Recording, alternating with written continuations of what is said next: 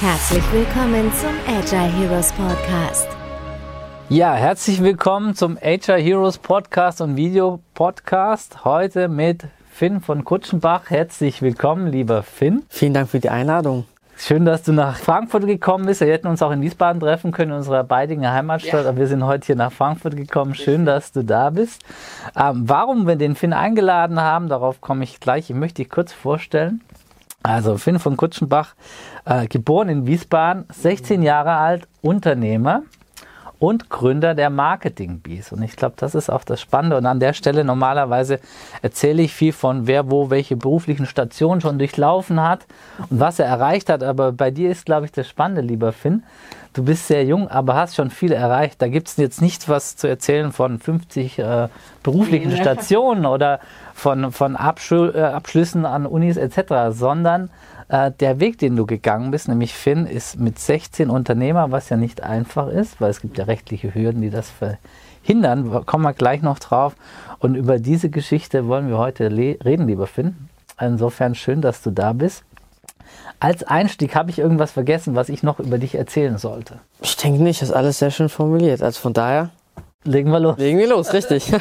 Legen wir los. Was war so der Moment, wo du wusstest, ich möchte Unternehmer oder selbstständig sein? Gab es so ein Erlebnis, einen Moment, wo du gesagt hast, ich möchte nicht den normalen Weg gehen, den Jungs in meinem Alter gehen, Schule, Schulabschluss, dann weiterführen, Schule etc. und dann eine Ausbildung, was auch immer. Gab es da so einen Moment? Ja, doch tatsächlich. Also da war ich, ähm, ich glaube 14 war es, mit meinem 14. Lebensjahr.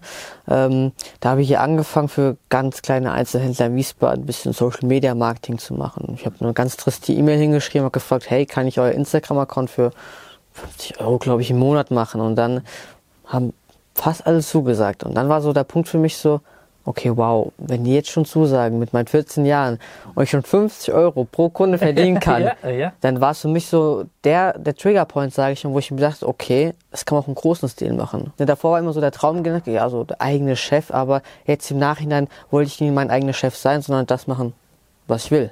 Das was, und was ist genau, was du willst? Vielleicht, wenn du kurz vorstellst, mhm. was machst du, was macht dein Unternehmen, was machen die Marketing-Bees? Also grundsätzlich machen wir Marketing jeglicher Form, sprich einmal Social Media Marketing, aber auch, was auch noch relevant in der heutigen Zeit ist, einmal das klassische analoge Marketing, ne? sprich also Design von Visitenkarten, Flyern und Co.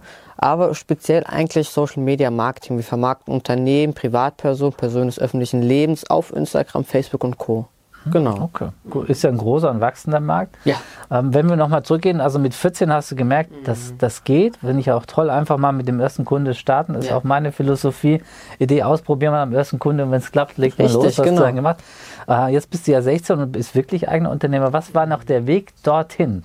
Langer Weg, ein langer Weg, langer Weg. Ne? Mit 16 Jahren, was, was darf man denn da eigentlich? Ja, gar nichts darf man da eigentlich. Sprich, ich bin dann vor das Amtsgericht Wiesbaden gezogen und habe gemeint, hey, würde gerne gründen und dafür bräuchte ich uneingeschränkte Geschäftsfähigkeit. Und ja. dann haben wir uns ge gedacht, okay, der Prozess hat drei, vier, fünf Monate gedauert, haben uns gedacht, ziehen wir durch, mhm. investieren Zeit und machen das. Ne?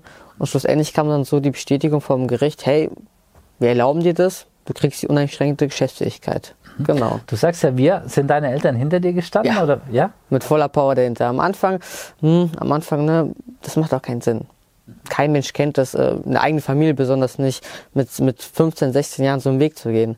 Das ist ja schon, ich sag mal, unüblich. Ne? Von daher will man das auch gar nicht haben, weil man Angst hat, hm, wie wird das enden? Aber ich sag mal so, man muss sich trauen. Ne?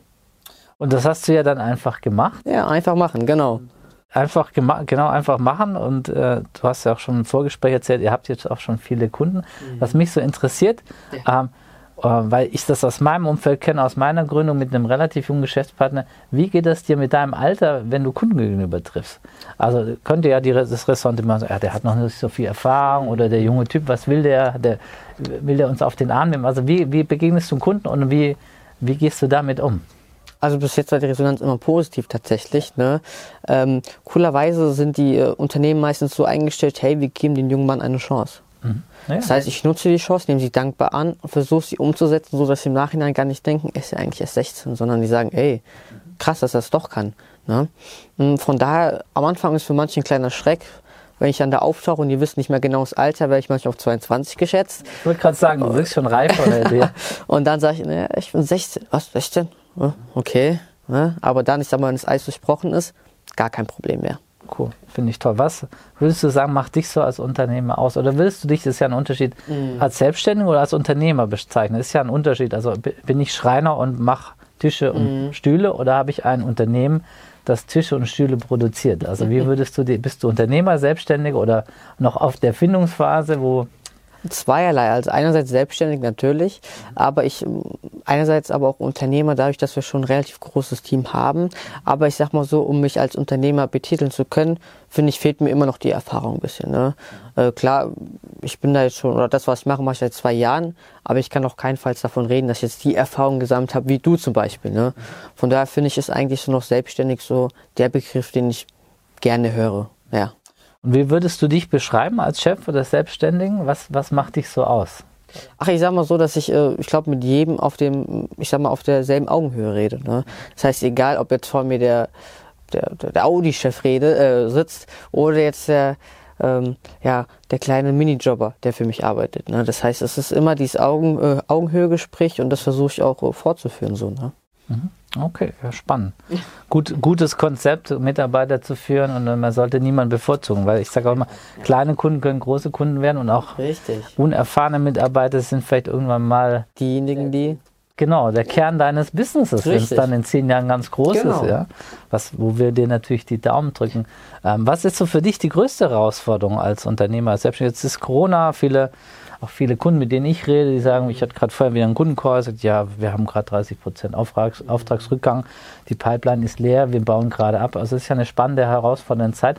Was sind für dich die Herausforderungen gerade als Unternehmer? Ich sag mal, zurzeit ist die Herausforderung tatsächlich, die ganzen Kundenanfragen zu beantworten. Das klingt jetzt total banal, aber das ist echt ein Problem, was wir zurzeit haben. Durch die ganze mediale Präsenz, die wir gerade kriegen oder die ich gerade kriege, ähm, kriegt man einerseits Angebote, die man ernst nehmen kann, aber andererseits auch Schwachsinnige, die man auch erstmal aussortieren muss. Ne? Ja. Das ist so.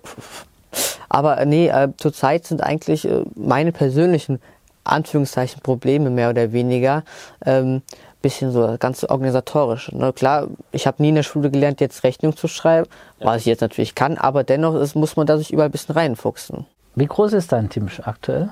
Aktuell sind wir acht Leute. Acht Leute. Die Hälfte davon, die Hälfte davon Vollzeit, die andere Hälfte sind Minijobber. Okay, na ja gut, aber stark im Wachstum. Ja, doch. Okay. Wie würdest du so deine Kunden beschreiben? Was sind so Kunden? Also du beschreibst ja die Dienstleistung, die er bringt. Was sind so die Kunden? Wo kommen die her und wie kommen die auf dich? Wer werden die aufmerksam?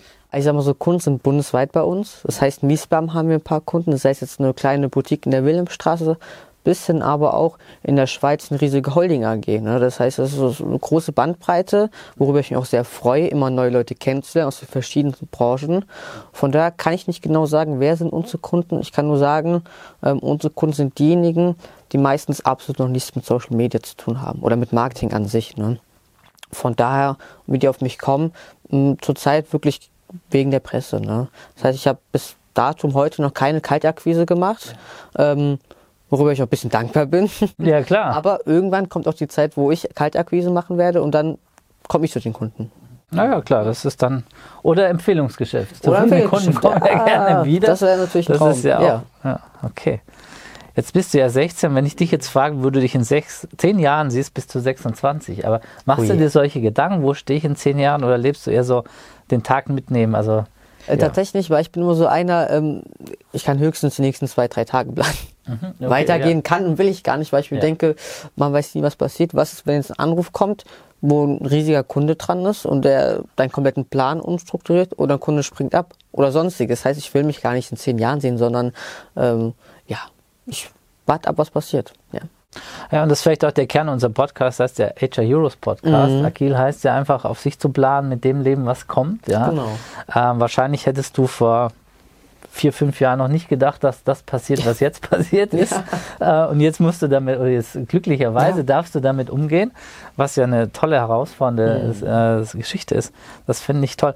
Was würdest du den jungen Leuten, wir hatten es auch vorhin kurz besprochen, empfehlen, die Unternehmer werden wollen oder sich selbstständig machen wollen? Weil für mich ist auch meine Mission, Menschen, die dieses Gen in sich haben oder diesen Willen. Ich glaube, es gibt da ganz viele, ganz viele Freunde sprechen mich an.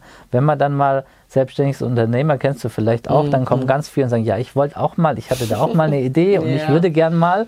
Ähm, und die mich so um Rat fragen, was wäre der Rat, den du jemandem gibst, der sich selbstständig machen möchte oder Unternehmer werden Mhm. möchte? Tatsächlich einfach machen. Die meisten träumen davon, die meisten haben Angst, XY anzuschreiben. Aber ich sage immer so, ähm, ganz frech anschreiben, ganz frech anfragen und einfach machen. Und dann ist dann so der Punkt erreicht, wo du merkst, okay, wow, man muss einen Schritt gehen und dann kriegst du auch den Schritt sozusagen, die nächsten Schritte geschenkt, mehr oder weniger. Man muss sich einfach nur trauen. War das schon immer in dir, einfach auszuprobieren und zu machen? Ja, also wie gesagt, bei den ersten Kunden habe ich eine ganz freche E-Mail geschrieben, ich habe mit 72 Rechtschreibfehlern gefühlt drinne, äh, ganz trocken. Und es hat geklappt. Ne? Es hat geklappt. Und es hat mir so den, den Punkt gezeigt, so, hey Finn, träum nicht davon, red nicht so viel darum, sondern mach einfach. Ruf an, schreib eine E-Mail, was auch immer, mach einfach. Ja, mehr als Nein könnt ihr nicht sagen und ein Ja ist immer das, was ich gerne hören will.